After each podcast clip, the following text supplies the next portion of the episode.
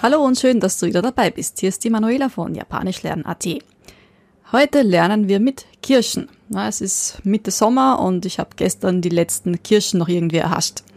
Und das bringt mich auch gleich zum Thema.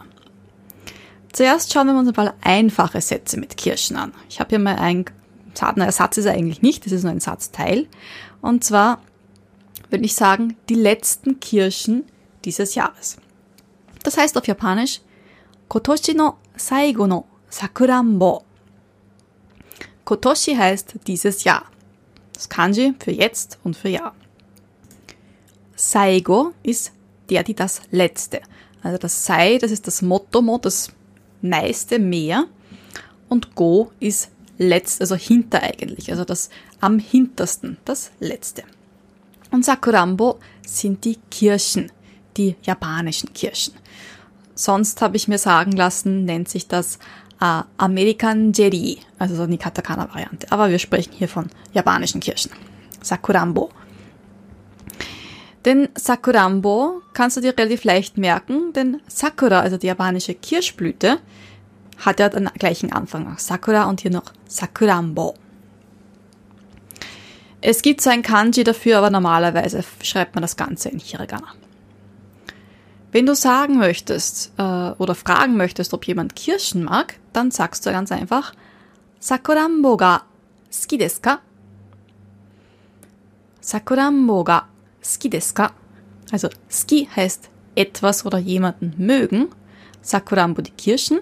Das ga markiert in dem Fall das, was man mag des sein und das K für das Fragepartikel. Also man könnte eigentlich nur sagen, Sakurambo ga ski wäre eigentlich genug. Das Deska macht das Ganze einfach nur höflicher. Also normalerweise, gerade wenn man am Anfang beim Japanisch lernen steht, dann lernt man, dass man ganz hinten das K dran gibt. Wenn man die Frage höflich stellt und das Des gehört hier in diesem Fall zur Höflichkeit dazu. Wenn ich die höflich, nicht die höfliche Des-Form verwende, in dem Fall oder Des-Mass-Form, dann verwende ich hinten auch kein K. Ja, und jetzt zum eigentlichen Thema, zum Zählen. Zählen ist im Japanischen so eine Sache. Ja, also es gibt sehr viele Dinge, die sind sehr einfach im Japanisch lernen, beim Japanisch lernen, aber das Zählen mit den Zählwörtern nämlich, das verlangt ein bisschen, ja, Zeit. Auch bei uns im Deutschen gibt es ja da ähm, verschiedenste Zählwörter für ein Stück, ein Paar, eine Schnitte, ein Leib, was auch immer. Und bei den Japanern geht es darum, welche Form das Ganze hat. Und für einzelne Kirschen verwendet man das Zählzeichen Ko. Ko steht für kleine, rundliche Dinge. Und, und eine Kirsche ist ja eigentlich so klein, rundlich. Ne? Die Japaner haben dann noch andere Varianten. Es gibt zum Beispiel noch das Wort Tsubu. Tsubu ist eigentlich etwas wirklich, wirklich Kleines, so wie ein Korn. Genau. Und man kann es auch für Kirschen verwenden. Also man kann nicht nur Kos verwenden, sondern auch Tsubu. Und wenn man da so ein ganzes Büschel hat, also so, so, bei den Kirschen ist es so, da hängen manchmal so zwei oder drei dran, da sagen die Japaner Fsa. Fsa kaufst du im Supermarkt gleich so eine ganze Packung, so eine Plastikpackung zum Beispiel, dann zählt man mit Packe. Also im Englischen Package oder Pack, ja, Pack, auch dann natürlich in Katakana geschrieben. Kaufst du eine Tüte, dann verwendet man das Wort Fkuro, für Österreicher Sackerl, für deutsche Tüte. Gut, eine kleine Übersicht des Ganzen. Also, ich muss jetzt dieses Wort, dieses Zählwort mit der Zahl verbinden. Also zum Beispiel Ichi und Ko. Nur das Problem ist, Ichi und Ko zusammen ist für Japaner ein bisschen schwierig zum Aussprechen. Ichiko ist ein bisschen blöd. Ne? Vor allem, es geht darum, welche Silben da aufeinandertreffen. Und wenn hier zwei harte, zwei stimmlose Silben aufeinandertreffen und Chi und Ko sind hart, dann passiert etwas. Und zwar das Ichi wird zu I mit kleinem zu und das Ko dran. Also Ichiko wird dann Iko ausgesprochen.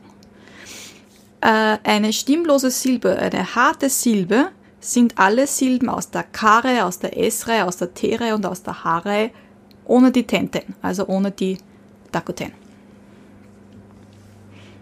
Genau, also das ist das Ka, Ki, Ku, Ke, Ko,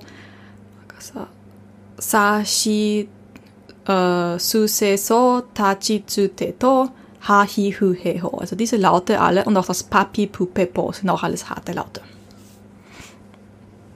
Da passiert dann eben was. Dann Hitotsubu, so Vorsicht. Hier haben wir die chinesische Lesung verwendet von 1. Also Ichi ist die chinesische Lesung von 1. Aber es gibt auch noch eine japanische Lesung. Von 1 bis 10 gibt es noch japanische Lesungen bei den Zahlen. Und bei 1 ist das Hito, so wie Mensch. Aber das, das Kanji ist eben das, trotzdem der Strich für 1. Hitotsubu. Und auch bei Fsa sagt man nicht Ichifusa, sondern Hitofsa. Und bei einer Packung Kirschen sagt man Hitopacke. Und da schreibt man das 1 nicht mit dem japanischen Kanji, sondern er schreibt einen Einser hin, weil Pakke ist ja ein ausländisches Wort. Darum verwendet man nicht das Kanji, sondern den Einser. Man könnte auch Einser als Einstrichen verwenden, aber man sieht ähm, im Geschriebenen eigentlich immer, dass dann Einser steht und da das Katakana-Wort Pakke. Und dann noch das Hitofukuro, auch hier wieder die japanische Lesung. Hitofukuro für eine Tüte Kirschen. Also nochmal. Ikko, hitotsubu, hitofusa, hitopacku, hitofukuro. Ja, also, das ist ein bisschen so eine Sache. Aber das Schöne ist ja, dass es beim Japanischen keine Artikel gibt, also kein grammatikalisches Geschlecht, also kein der, die, das und auch kein männlich-weiblich-sächlich. Es wird nicht unterschieden zwischen Einzahl und Mehrzahl, also das Sakurambo kann jetzt sein eine Kirsche, es können auch sein mehr Kirschen. Das Verb wird nicht an die Person angepasst. Also es ist egal, ob ich sage, ich gehe, du gehst, also das Wort für gehen wäre zum Beispiel immer das gleiche. Und bei den Verben gibt es auch fast keine Ausnahmen, bis auf zwei. Tja, und heute Zählwörter.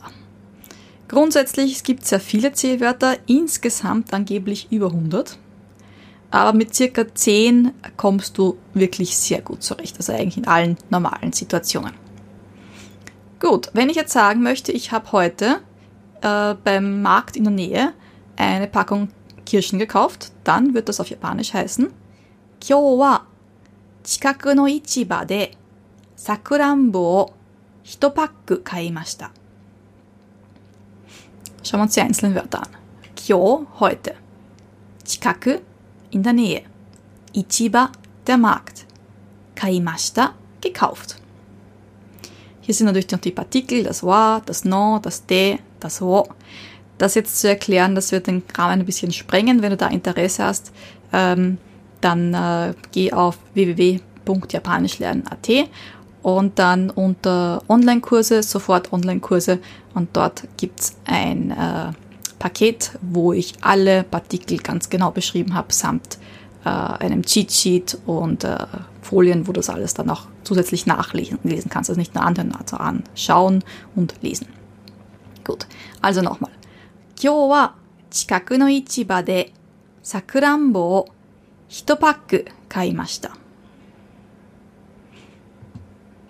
Jo, genau.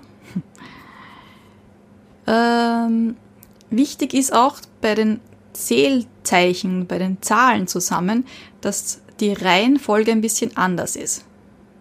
Im Deutschen sage ich ja, ich habe eine Packung Kirschen gekauft. Also ich komme zuerst die Zahl, dann das Zählwort und dann das Ding, worum es eigentlich geht. Die Japaner machen das umgekehrt.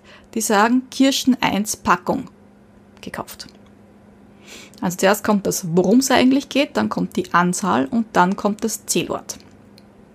Und das dauert ein bisschen, dass man sich daran gewöhnt. Aber einfach üben, üben, üben. Ja, und wie gesagt, eben das mit dem Eins, dass es da verschiedene Varianten gibt, aber mit dem muss man sich halt auseinandersetzen. Gerade wenn man dann auch mit den Zeitangaben sich beschäftigt, also mit den Kalendertagen, mit den Stunden, mit den Minuten. Im Prinzip sind das ja auch, auch alles Zählwörter. Und das ist einfach eine Übungssache. Ich helfe dir natürlich gerne.